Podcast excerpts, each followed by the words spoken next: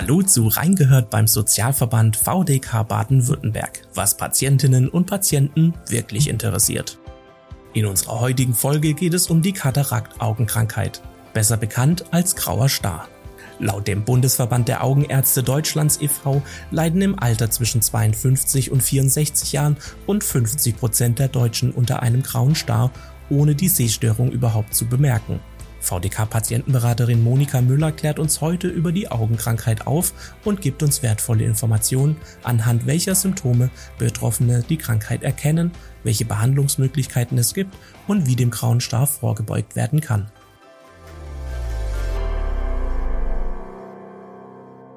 Hallo, Frau Müller. Hallo, Frau Foto. Frau Müller, beim grauen Star handelt es sich definitiv um eine sehr häufige Augenkrankheit. Vielleicht können Sie uns zunächst eine Definition zur Krankheit geben. Was ist der graue Star genau? Also der graue Star oder auch im Fachbegriff Katarakt genannt, als bezeichnet man die Eintrübung der ursprünglich klaren Augenlinse. Also das heißt, anfangs ist es für die Betroffenen so ähnlich wie wenn man durch so einen leichten Schleier sieht und dieser Schleier oder auch Nebel, also es wird ganz unterschiedlich beschrieben, wird dann mit der Zeit eben immer dichter durch dieses zusätzliche Eintrüben und fortschreitende Eintrüben der Augenlinse. Die Erkrankung an sich ist ein schleichender Prozess, bei dem eben die Sehkraft zunehmend stärker eingeschränkt wird. Heißt das, dass die Betroffenen die Erkrankung erst bemerken, wenn das trübe Sehen eintritt? Also gibt es bei Beginn der Erkrankung keine anderen Symptome? Nein, also die gibt es in der Tat nicht. Also dieser allmähliche Sehverlust ist in der Tat das einzigste Symptom. Äh, um darauf hinzuweisen, dass sich ein, äh, ein grauer Star entwickelt. Es treten also nicht, wie man das von anderen Erkrankungen kennt, ne, die irgendwelche Schmerzen machen oder bei Augenerkrankungen mit Augenbrennen oder ähnlichen Beschwerden auf. Das heißt, die Betroffenen sehen wirklich zunehmend verschwommen und unscharf. Und das kann man sich so vorstellen, dass eben auch Kontraste oder bestimmte Konturen, Farben und so weiter, das immer mehr verschwimmt und dadurch das Sehen natürlich erheblich eingeschränkt ist. Manche Patienten mit einem grauen Star beschreiben auch äh, eine höhere Empfindlichkeit gegenüber Blendungen, zum Beispiel durch die Sonne oder auch andere Lichtquellen.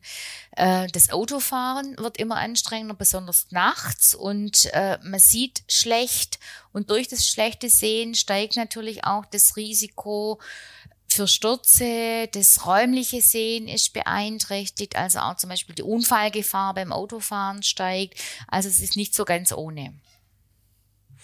Wer bekommt denn den grauen Star und welche Risikofaktoren gibt es? Also der graue Star ist äh, eine Krankheit der sogenannten zweiten Lebenshälfte. Das heißt, die Betroffenen sind in der Regel über 50 Jahre alt und mit zunehmendem Alter steigt auch das Risiko. Dass man sich das mal besser vorstellen kann, sage ich es jetzt einfach mal mit so ein paar Zahlen. Also es, bei Menschen zum Beispiel zwischen 65 und 74 Jahren haben von 100 Menschen circa 20 einen grauen Star. Bei den über 74-Jährigen sind es dann schon mehr als 50 von 100 Patienten, die so einen grauen Star entwickeln. Also Sie sehen auch, das ist eine sehr häufige Erkrankung. Insgesamt, also von allen Betroffenen, haben 90 Prozent den sogenannten grauen Altersstar. Also man nennt es auch die senilen Katarakt. Das ähm, das heißt, es ist das klassische Eintrüben einfach aufgrund des Alters. Die restlichen zehn Prozent können anlagebedingt sein oder in seltenen Fällen auch angeboren. Zum Beispiel, wenn die werdende Mutter sich während der Schwangerschaft mit Masern oder Röteln angesteckt hat, kann das übertragen werden praktisch auf den Fötus. Man vermutet auch, dass Strahlung wie UV-Licht, Röntgen, bestimmte Medikamente, also man kennt das bei längerer Einnahme von Cortison oder auch Verletzungen am Auge, sowie das Rauchen das Risiko, ein grauer Star zu entwickeln, erhöht. Auch Menschen mit äh, Zuckerkrankheit, also Diabetiker, sind häufiger betroffen. Äh, man weiß auch, ist ganz interessant, in Entwicklungsländern, es betrifft uns zwar hier nicht, aber in diesen Ländern sind zum Beispiel auch Unterernährung und einfach schlechte Lebensbedingungen häufige Ursachen für den grauen Star, so dass dort eben auch viele Menschen bereits im frühen Alter erkranken können. Gibt es denn Medikamente gegen diese Art der Augenerkrankung? Nein, die gibt es leider nicht. Also es gibt keine Medik medikamentöse Behandlung beim grauen Star. Das heißt, wenn sich das Sehvermögen sehr einschränkt und dadurch äh, die Lebensqualität immer schlechter wird durch die Linsentrübung, gibt es wirklich als einzigste Therapieoption nur die Operation, wo eben dann die alte, also die natürliche äh, Augenlinse entfernt wird und durch eine künstliche Linse ersetzt wird. Wie sieht die Operation denn genau aus? Ja, sowas ist immer, würde sich eigentlich am besten anhand von Bildern erklären lassen, aber ich versuche es mal möglichst einfach vielleicht auch in Worte zu fassen. Also bei der Standardoperation wird an der Seite ein kleiner Schritt am Rand der Hornhaut gemacht. Dann wird die Membran, die die Linse, also die eigentliche Augenlinse umschließt, eröffnet. Der Kern und die Rinde der Linse werden nun per Ultraschall zerkleinert und dann abgesaugt. Direkt im Anschluss wird dann durch diese Öffnung die künstliche Linse eben ins Auge eingesetzt. Die Schnitte, die man da dazu macht, sind sehr, sehr klein. Das heißt, äh, in der Regel verschließen die sich am Ende selbst, sodass man nicht mal nähen muss. Alternativ dazu bieten auch manche Ärztinnen und Ärzte diese Operation im Laserverfahren an. Das heißt, da wird dann dieser Schnitt, von dem wir gerade gesprochen haben, mit dem Laser gemacht und auch die Linse wird dann mittels diesem Laser verkleinert. Allerdings ist nicht äh, klar oder bisher sehr unklar, äh, ob diese Art äh, von Operation, also mit dem Laser, gesundheitliche Vorteile für den Patienten hat. Das hört sich trotzdem, so wie Sie es jetzt beschreiben, kompliziert an oder lange. Geht so eine Operation wirklich lange oder ist das schnell erledigt? Hm, das ist in der Regel eine sehr, sehr schnelle Sache. Das heißt, so im Schnitt zwischen 20 und 30 Minuten dauert dieser Eingriff. Ähm, er ist auch wenig komplikationsbehaftet. Das heißt, er wird in der Regel ambulant durchgeführt und bereits nach wenigen Stunden nach diesem Eingriff kann man sich praktisch schon wieder abholen lassen und nach Hause gehen. Und was sollte ich als Patientin oder Patient beachten? Also ich bin der Meinung, dass man es ganz, ganz wichtig ist, im Prinzip das äh, Vorgespräch mit dem Augenarzt oder der Augenärztin zu führen und sich im Rahmen dieses Gesprächs ausführlich beraten zu lassen. Also gerade auch in Bezug auf die Wahl der Linse. Es gibt eben unterschiedliche Linsen, ist es sehr wichtig, weil eben nicht jede Art von Linse für jeden Menschen gleich gut geeignet ist. Es ist auch wichtig, dass man bespricht, ob bereits andere Augenerkrankungen Erkrankungen bestehen, die zum Beispiel dann auch das Ergebnis der Operation beeinflussen könnten.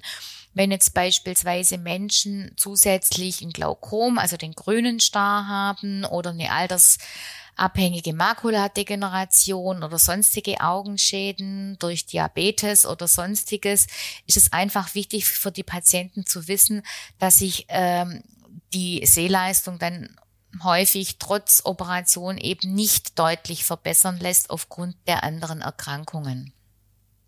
Bei der Operation habe ich also, wie Sie gesagt haben, die Wahl zwischen zwei unterschiedlichen Linsen. Welche sind das genau und wie entscheide ich mich, welche Linse denn bei der OP die richtige für mich ist? Also ganz grob unterscheidet man ähm, zwischen den sogenannten Monofokallinsen und den Multifokallinsen. Wichtig zu wissen ist, dass die Monofokallinse entweder in die Ferne oder in die Nähe eingestellt ist. Das heißt, der jeweils andere Sichtbereich muss dann mit einer Brille ausgeglichen werden. Sie kennen das vielleicht, dass man beispielsweise mit zunehmendem Alter für das Lesen irgendwann eine Lesebrille benötigt. In diesem Fall würde man vermutlich auch die Kunstlinse so auswählen, dass für die Sicht in die Ferne nach wie vor keine Brille benötigt wird, zum Lesen jedoch schon. Also im Prinzip die Situation, wie sie vor der Operation auch war. Eine Multifokallinse hingegen ermöglicht ein scharfes Sehen sowohl in die Ferne als auch in die Nähe. Das heißt, die Betroffenen erhoffen sich, dass sie mit dieser Linse nach der OP keine Brille mehr benötigen. Diese Hoffnungen muss man aber leider ansprechen, werden nicht immer erfüllt, da manche Sehbereiche einfach verschwommen bleiben können, was dann wiederum bedeutet, dass diese dann trotzdem äh, mit einer Brille ausgeglichen werden müssen.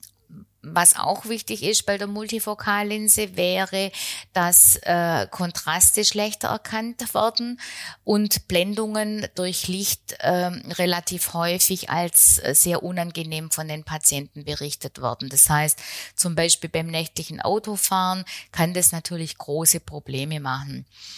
Einen Vorteil verspricht da die sogenannte EDOF-Linse, ist eine relativ neue Linse, die eine erweiterte Tiefenschärfe hat. Das heißt, wie die Multifokallinse verspricht sie ein scharfes Sehen sowohl in der Nähe als auch in der Ferne mit dem Vorteil, dass es eben mit dieser Linse seltener zu Lichtblendungen kommen soll. Wirklich scharfes Sehen ist aber bei dieser äh, Form von Linse nur circa so im Bildschirmabstand möglich. Das heißt, meistens wird dann zum Lesen trotzdem noch eine Brille benötigt. Neben diesen klassischen Linsen, so nenne ich es jetzt einfach mal, gibt es dann noch zum Beispiel die torische Linse. Das ist eine Linse, die ganz speziell für Patienten mit einer bereits bestehenden Hornhautverkrümmung eingesetzt werden. Dann gibt es noch Blaufilterlinsen. Das heißt, die versprechen durch den eingebauten Blaulicht filtern äh, sie eben das Blaulicht äh, besser und ähm, schützen dadurch die Netzhaut besser wie sonstige Linsen. Allerdings konnte das bis jetzt noch in keiner Studie wirklich nachgewiesen werden. Wichtiger, Wenn, ja. ganz kurz noch eins äh, anzufügen, äh, da meines Erachtens viel wichtiger als der Linsentyp äh, ist, äh, dass eben ähm, die Linse an sich ähm, genau angepasst wird. Das heißt, sie muss einfach im Vorfeld gut vermessen werden, so dass sie nachher die richtige Stärke, also die richtige Brechkraft für den Patienten hat. Das muss natürlich im Vorfeld durch Untersuchungen äh, geklärt werden, die äh, vor der Operation stattfinden. Dann äh, gemein, also die Entscheidung für die Linse, weil Sie vorher danach gefragt haben, sollte dann eigentlich, ich sag mal, so eine Gemeinschaftsentscheidung äh, zwischen behandelndem Arzt oder Ärztin sein und dem Patienten, welche Linse einfach äh, am geeignetsten ist für den Patienten individuell. Das heißt eine individuelle Entscheidung, die man mit dem Arzt gut durchsprechen muss vorher, genau, genau. um das bestmögliche Ergebnis zu erhalten. So ist das wenn mein Arzt oder meine Ärztin die Eintrübung der Linse jetzt festgestellt hat, wie schnell muss ich mich dann operieren lassen? Habe ich da Zeit noch abzuwarten oder gilt da die Devise, umso schneller, umso besser? Also wir haben ja schon gehört, dass es äh, die, die der graue Star eine Erkrankung ist, die sich peu à peu entwickelt. Ne? Das ist ein Prozess, äh, der äh, fortschreitend ist. Das heißt, es ist kein Notfall. Also das heißt, Sie haben äh, für die Entscheidung, äh, a, wann lasse ich mich operieren und b, natürlich auch zum Beispiel, wenn Sie noch Zeit brauchen, für welche Linse entscheide ich mich, haben Sie genügend Zeit, äh, so eine Entscheidung zu treffen. Ähm, was man noch wichtig ist, allzu lange sollte man nicht warten, weil äh, mit zunehmender Eintrübung verhärtet sich die Linse auch mehr. Das kann dann ja ein bisschen problematischer bei der Zerkleinerung der Linse werden. Mhm. Aber in der Regel, äh, wie gesagt, kommen die Patienten ja, wenn der Leidensdruck für sie selber groß geworden ist und äh, das Sehen ebenso schlecht ist, dass ja, dass sie kaum mehr zurechtkommen, dann ähm, gern und sagen, okay, jetzt wird es Zeit für die neue Linse. Und wie lange hält dann so eine künstliche Linse? Jetzt gehen wir mal davon aus, dass es keine Komplikationen gibt, dann hält sie ein Leben lang. Das ist natürlich ideal. Und ja. welche Komplikationen könnten eintreten? Also es kann natürlich äh, immer mal sein, dass äh, zum Beispiel sich eine Entzündung ausbildet, dass einfach äh, im Prinzip innerhalb des Auges es keine Ruhe gibt, dann muss es nochmal eröffnet werden, äh, muss gespült werden. Eventuell äh, ist das Ergebnis mit der Linse überhaupt nicht zufriedenstellend für den Patienten. Auch da ähm, ja kann's kann ja immer mal passieren, dass es einen Messfehler gab oder wie auch immer und dann kann es doch zu einer Entscheidung kommen, im Prinzip nochmal einen Linsentausch vorzunehmen.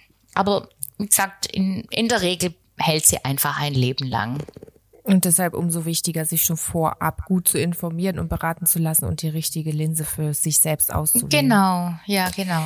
Muss ich denn diese Operation aus eigener Tasche bezahlen oder ist hier meine Krankenkasse in der Pflicht?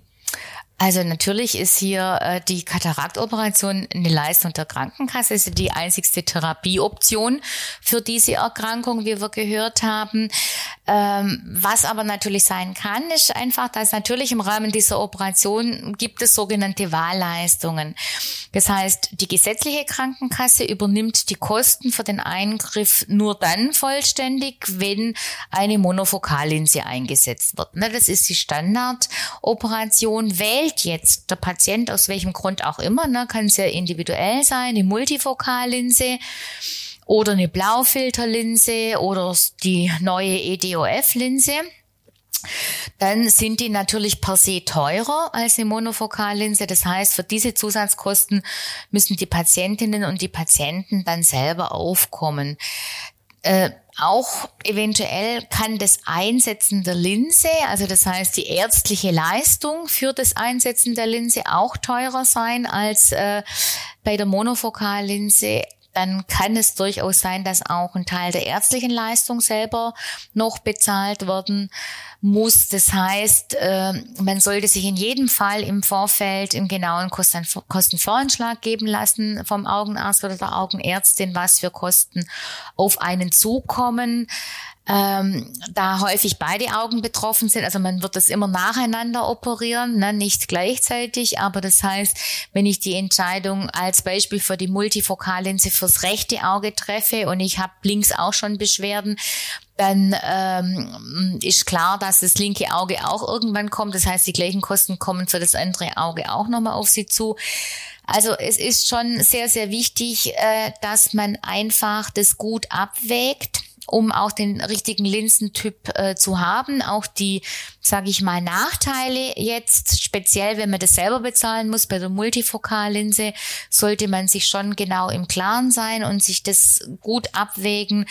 Ähm, ja, für was man sich entscheidet. Also im Zweifel raten wir jetzt in der Patientenberatung auch dazu, äh, ja, dass man einfach sagen, holen Sie sich doch einfach noch mal eine zweite Meinung ein, ja, was ein anderer Augenarzt oder eine andere Augenärztin äh, dazu sagt äh, oder oder rät und äh, dass man einfach leichter zu einer Entscheidung kommt. Auch, das muss man noch sagen, dieses angesprochene Laserverfahren, was wir vorher angesprochen hatten, das ist äh, komplett keine Leistung der Krankenkasse, also unabhängig davon, welche Linse gewählt wird, äh, ist die Operation dann im Rahmen, äh, sollte man sich fürs Laserverfahren entscheiden, äh, eine Selbstzahlerleistung.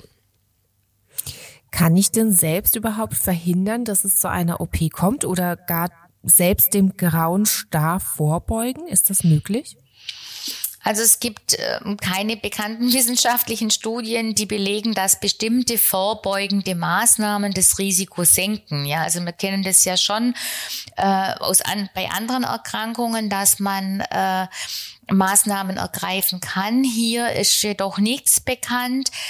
Ähm, wir hatten vorher angesprochen, dass ähm, vermutet wird, dass das Rauchen das Risiko erhöht. Das heißt, man könnte mit einem eventuellen Rauchverzicht ein Risiko vermeiden oder absenken. Man weiß auch, dass eine gute, ausgewogene Ernährung sowie der Schutz der Augen im Allgemeinen, also vor allem bei hoher UV-Strahlung, also denken Sie dran, so bei starker Sonne oder auch, ich sage jetzt mal, Schnee und Sonne, ne, so beim Skifahren, sollte man also die Augen auf jeden Fall gut schützen.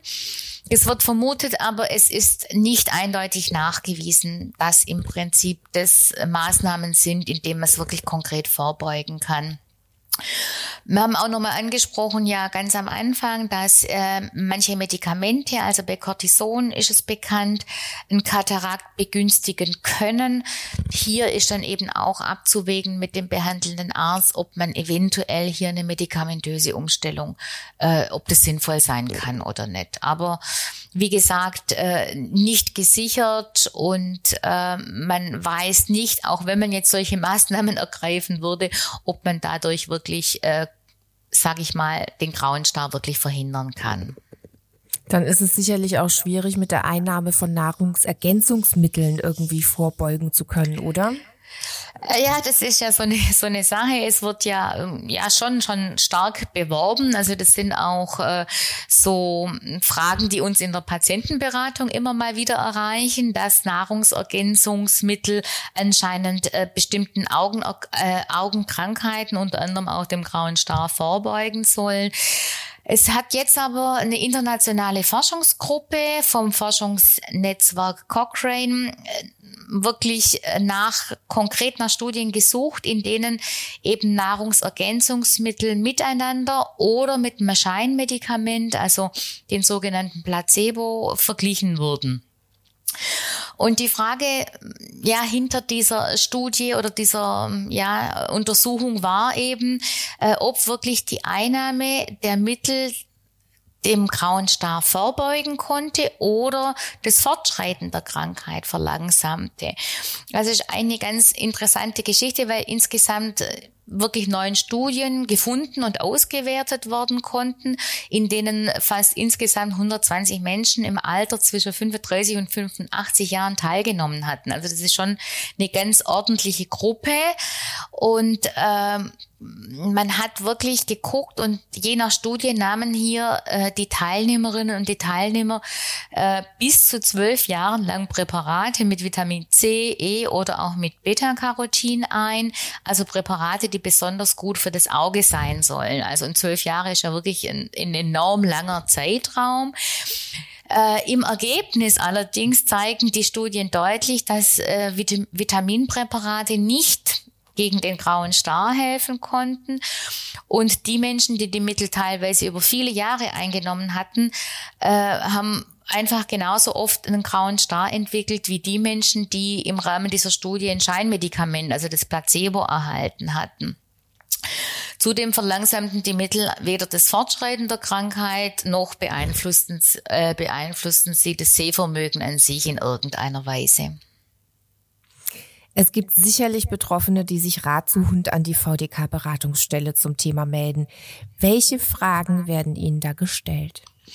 Also ich habe es gerade schon angedeutet, zu, den Nahrungsergänzungsmitteln haben wir schon häufiger Fragen und wir haben sehr, sehr häufig Ratsuchende, die einfach sich mehr Informationen äh, zu den äh, unterschiedlichen Linsen äh, wünschen. Also weil offensichtlich die Aufklärung in den Arztpraxen häufig doch nicht ausreichend scheint für die Patienten äh, manchmal vielleicht zu schnell geht oder mit zu vielen Fachbegriffen belegt ist. Das heißt, wir äh, zeigen dann ähm, auf, welche Arten von Linsen das es gibt, wo Vor- bzw. Nachteile liegen. Gegebenenfalls geben wir auch nochmal Hinweise auf gute ähm, wissenschaftlich basierte Gesundheitsinformationen in schriftlicher Form, wo eben die Betroffenen dann sich die Informationen nochmal ganz in Ruhe zu Hause durchlesen können, um für sich dann hoffentlich eine gute äh, Entscheidung zu treffen, mit der nachher auch äh, wirklich die individuelle Zufriedenheit dann auch gegeben ist. Das wäre so das Ziel des Ganzen. Danke, Monika Müller, für die ausführlichen Informationen zum Thema Grauer Star und vielen Dank fürs Zuhören.